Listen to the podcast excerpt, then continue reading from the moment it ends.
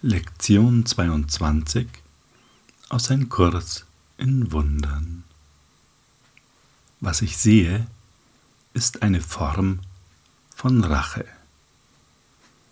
Oh, da stutzen wir vielleicht. Wie soll das denn gehen? Wieso Rache? Wer will sich denn an mir rächen? Und warum? Und außerdem, Wieso ist ein schöner Sonnenaufgang eine Form von Rache? Wieso ist eine wunderbare Blume eine Form von Rache? Wie soll das gehen? Das ist doch schon ein bisschen komisch. Tja, dann schauen wir mal in die Lektion hinein, was sie uns sagt. Der heutige Leitgedanke ist eine treffende Beschreibung der Art und Weise, wie jeder, der Angriffsgedanken in seinem Geist hegt, die Welt sehen muss. Nachdem er seinen Ärger auf die Welt projiziert hat, sieht er, wie die Rache dabei ist, zum Schlag gegen ihn auszuholen. Sein eigener Angriff wird also als Selbstverteidigung wahrgenommen. Das wird zu einem immer schlimmeren Teufelskreis, bis er bereit ist, seine Sichtweise zu verändern. Sonst werden Gedanken des Angriffs und des Gegenangriffs ihn völlig mit Beschlag belegen und seine ganze Welt bevölkern. Welcher Geistesfrieden ist dann noch für ihn möglich? Ja, wir sehen, es geht also um ein ganz grundsätzliches Thema, um die, wie soll ich sagen, inhärente Logik des ganzen Traums, in dem wir sind. Der Traum entstand durch die Idee, getrennt von Gott sein zu können, selbstständig zu sein, autonom zu sein, anders zu sein im Sinn von besonders zu sein mit dieser Trennung, die nie erfolgt ist, aber in unserer Wahrnehmung eben doch erfolgreich ja, durchgeführt worden ist. Denn wir erleben uns ja als äh, autonom in einem Körper, der selbstständig handeln kann, der ja man muss es vielleicht so sagen, von uns erhalten wird. Wir kümmern uns um den Körper, geben ihm Pflege, Nahrung. Wir sind der Überzeugung, dass der Körper von selbst zu Aktionen fähig ist, also zum Beispiel er erkranken und wieder gesunden das alles ist doch ein Zeichen für Autonomie. Und diese Autonomie hat die Vollkommenheit des Himmels zerstört. Und Gott ist vollkommen, also haben wir Gott zerstört. Und tief in uns drin ist der Glaube, das lässt sich Gott nicht gefallen. Es ist schon eine Folge des Ego-Denksystems. Wir erkennen die Wahrheit nicht mehr. Und diese Schuld, die damit einhergeht, die Vollkommenheit zerstört zu haben, Gott ruiniert zu haben, wenn man es mal ein bisschen einfach sagen will, die halten wir nicht aus. Und deshalb projizieren wir alles nach außen. Das heißt, allein dass wir projizieren, ist schon Beweis für die Schuld, die wir in uns spüren und dass uns Angriff, denn Schuld und Angriff hängen ja eng zusammen, sehr vertraut ist und weil wir an Angriff glauben und damit auch an die, ja, wie soll ich sagen, an die Wirksamkeit von Angriff,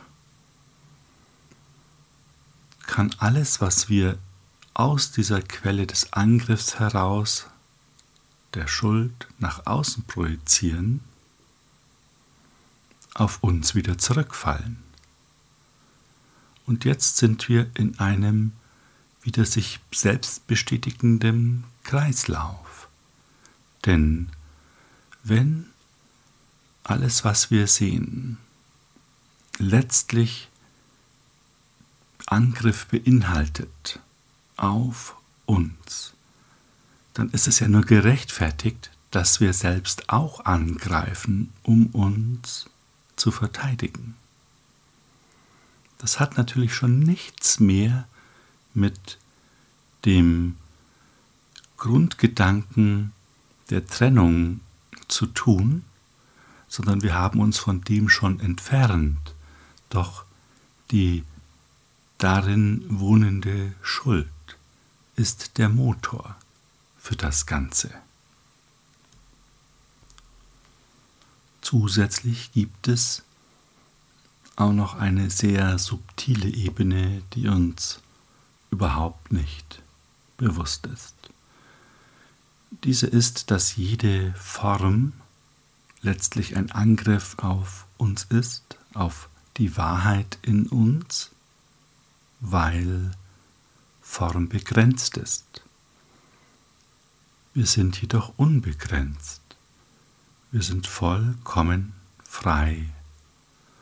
Und Form ist per se auch vergänglich. Wenn etwas begrenzt ist, ist es nicht nur räumlich begrenzt, es ist auch zeitlich begrenzt.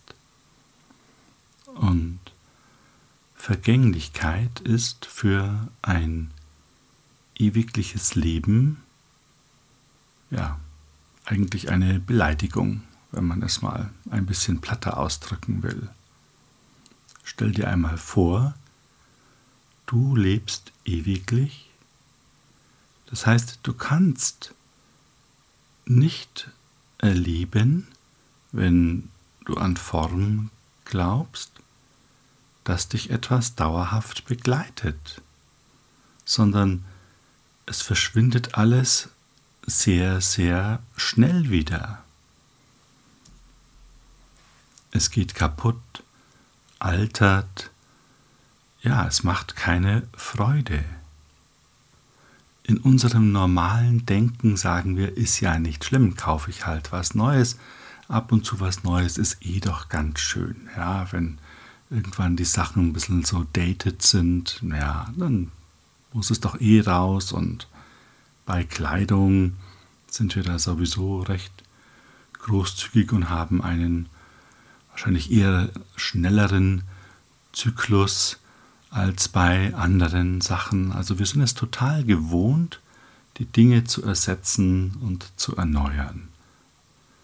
Das ist jedoch, wenn man wirklich mal in die Logik einsteigt, wie geht es denn einem Wesen, das ewiglich ist? Ist das nichts Schönes, denn alles, was du dir ja erschaffst, hält nicht. Das heißt es ja. Und das ist doch eher deprimierend. Mal abgesehen davon, dass in dieser Welt natürlich auch, und es ist auch Form, Familie, Freunde eben auch nicht ewiglich sind, sondern da ist der Verlust auch schon immer mit dabei. Das ist ein Angriff auf dein wahres Wesen. Denn in Wahrheit erschaffst du ja ewiglich. Was du erschaffst, das bleibt und ist reine Freude. Die Welt, die wir sehen, ist also nicht nur eine Form von Rache, sondern auch ein sehr subtiler Angriff auf die Wahrheit in uns. Doch müssen wir gar nicht so weit, ja, wie soll ich sagen, in unsere Psyche oder wie man auch immer das nennen möchte, hinabsteigen. Wir sehen ja, dass permanent Angriff existiert. Wir fühlen uns ja durch alles Mögliche angegriffen. Das können auch ganz kleine Handlungen sein. Ja, jemand schnappt dir in der U-Bahn den Sitzplatz weg. In dem Moment, in dem du dich ärgerst, ist es ein bestätigter Angriff. Ganz einfach. Solange du nicht Liebe fühlst, ist es Angst und Angst ist mit Angriff verbunden. Und wie uns diese Lektion erklärt, sind wir da in einem Kreislauf von Angriff und Gegenangriff. Das heißt nicht, dass wir immer gleich die Kausalität wahrnehmen, welcher Angriff woher rührt. Das braucht es auch gar nicht. Der Punkt reicht, dass Angriff existiert und dann müssen wir uns verteidigen und greifen auch an. Und das bringt wieder Angriff, also immer eine Form von Rache. Wir könnten es auch so sagen, wenn wir nicht in tiefstem Frieden sind, sind wir im Angriffsmodus. Und vielleicht sagst du jetzt, ja, mal langsam, ich bin total friedlich, wenn man mich nur in Ruhe ließe. Und das ist eine Falle, in die wir tappen können, denn dieser Gedanke kommt ja schon aus dem Ego-Denksystem. Es ist ja nicht mehr unser wahrer Gedanke. Wir sind in Ruhe gelassen, doch projizieren wir den Angriff selbst nach außen, um einen Gegenangriff durchführen zu können, um das ganze Denksystem zu rechtfertigen. Wenn wir wirklich friedlich sind, können wir Angriff nicht erleben. Es geht nicht. Und schon allein, dass uns das gerade eben Gesagte hm, sehr weit hergeholt vorkommt oder ja schon komisch, ob das wirklich stimmt, zeigt, wie sehr wir uns von unserem wahren Denken entfernt haben. Und die Lektion zeigt uns auf, wo das hinführt, in eine Welt, die vollkommen mit Angriff und Gegenangriff in Beschlag genommen wird. Ja, und dann schauen wir einmal auf diese Welt und ich denke, wir können das bestätigen, wir sehen sehr viel Angriff und Gegenangriff. Und jetzt kommt ja der Kniff des Egos. Da wir es aber außen sehen, sind wir die Schuldlosen. Da sind andere für verantwortlich. Das ist der Kniff der Projektion. Und es geht darum, dass wir erkennen, es entspringt unseren unbewussten Gedanken und unserem unbewussten Glauben an Schuld. Und Schuld ist an Zeit gebunden. Schuld existiert nur in der Vergangenheit, beruhend auf vergangenen Ereignissen. Im Jetzt, in der reinen Gegenwart, gibt es diese Schuld nicht und deshalb ist Schuld, Angriff, Rache eine Form der Vergangenheit. Was sagt die Lektion dazu? Gerade dieser brutalen Fantasie möchtest du entrinnen und es ist die Fantasie des Teufelskreises von Angriff und Gegenangriff. Ist es nicht eine freudige Nachricht zu hören, dass sie nicht wirklich ist? Ist es nicht eine glückliche Entdeckung festzustellen, dass du entrinnen kannst?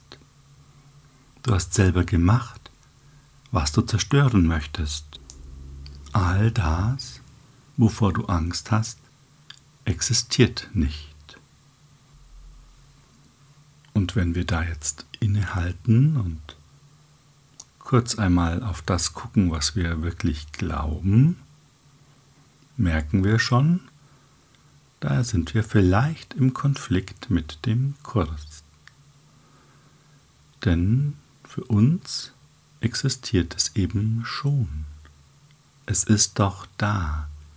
Wir erfahren doch die Auswirkungen und haben auch oft das dringende Gefühl, dass wir uns verteidigen müssen, etwas unternehmen müssen, da jetzt handeln müssen. Und diesen Konflikt, den du vielleicht spürst, wenn du einmal guckst, was glaubst du wirklich, diesen Konflikt können wir selbst nicht lösen. Doch kannst du eine Bereitschaft aufbringen, und das ist möglich, auch in diesem Konflikt, zu sagen, okay, ich höre oder ich erfahre Informationen, die gar nicht mit dem übereinstimmen, was ich erlebe. Doch bin ich offensichtlich ja aus einem guten Grund bei diesem Kurs gelandet, weil ich auf irgendeine Weise erkannt habe, dass es so nicht weitergeht, dass alle Wege, die ich bisher gegangen bin, mich immer nur in neue Konflikte geführt haben. Es braucht also einen neuen Weg, einen gänzlich anderen Weg und dafür braucht es neue Informationen. Ich bin also bereit zu sagen, offensichtlich sind meine bisherigen Informationen nicht ausreichend. Offensichtlich gibt es irgendwo einen Irrtum und ich bin bereit, mir etwas Neues sagen zu lassen. Wenn wir das hinkriegen, ist das schon ein Riesenschritt nach vorne. Dann öffnen wir uns und machen Platz für Wunder. Wunder sind etwas ganz Natürliches, heißt es im Kurs. Wunder korrigieren unsere Wahrnehmung. Und dann erkennen wir, dass kein Angriff vorliegt sondern dass nur Liebe existiert. Dann schauen wir einmal, wie wir ja, Wundern Platz machen können, wie die Übung geht. Sieh dir heute die Welt um dich herum mindestens fünfmal an, jedes Mal mindestens eine Minute lang während deine Augen langsam von einem Gegenstand zum anderen, von einem Körper zum anderen wandern, sage dir, ich sehe nur das Vergängliche. Ich sehe nichts, was von Dauer ist. Was ich sehe, ist nicht wirklich. Was ich sehe, ist eine Form von Rache. Am Ende jeder Übungszeit frage dich, ist das die Welt, die ich wirklich sehen will? Die Antwort ist sicherlich klar.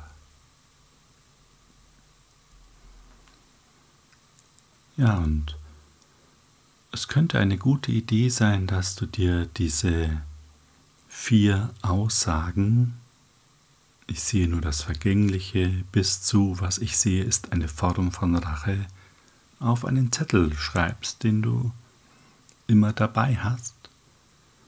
Denn ja, es kann gut sein, dass wir uns diese vier Sätze einfach so gar nicht merken können, sondern da einfach auch eine Hilfe brauchen.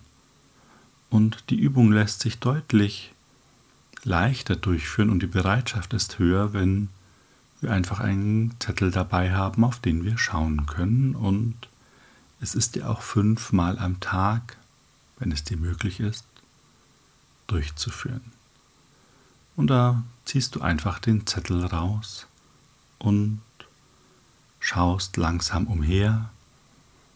Und es stört auch nicht, wenn du dann eben nebenbei auf deinen Zettel guckst und die Worte sprichst. Schenke dir zur Übungsausführung auch wirklich die Ruhe, dass es nicht nur ein Herunterlesen ist und schnell ein bisschen gucken. Es ist wichtig, die Wirkung zu erfahren. Und du wirst erstaunt sein, wenn du dich entschließt, die Übung heute eben ja regelmäßig durchzuführen, werden sich Gelegenheiten dafür ergeben und du kannst es tun. In aller Ruhe, überall sogar. Es dauert ja nicht lang, ein bisschen über eine Minute, vielleicht sind es auch manchmal zwei Minuten, weil du einfach den Frieden in dir als sehr angenehm und wohltuend empfindest und in diesem Frieden verweilen möchtest und dabei in aller Ruhe die Übung praktizierst. Und wenn dann doch einmal eine Übungszeit flach fällt, ärger dich nicht, das wäre das Schlechteste, was passieren kann, sondern es ist ebenso und wir freuen uns auf die nächste Übungszeit.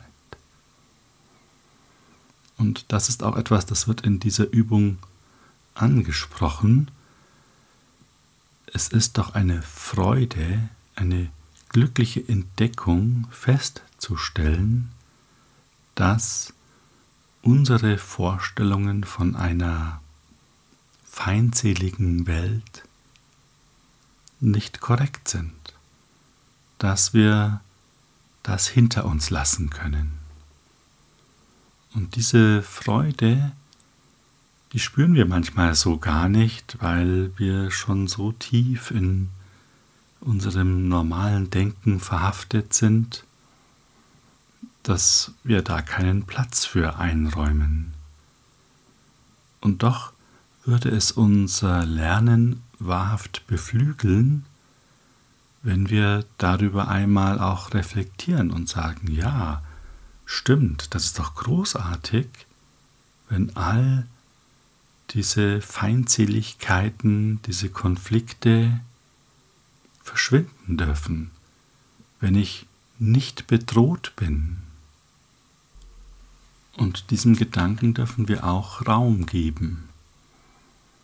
Und die Schwierigkeit, die wir vielleicht dabei empfinden, ist ein guter Indikator dafür, wie sehr uns unser bestehender Glaube im Griff hat, dass das nicht möglich ist und dass es zwar ein schöner Wunsch ist und wir auch daran arbeiten wollen, aber so richtig überzeugt sind wir nicht. Das macht nichts.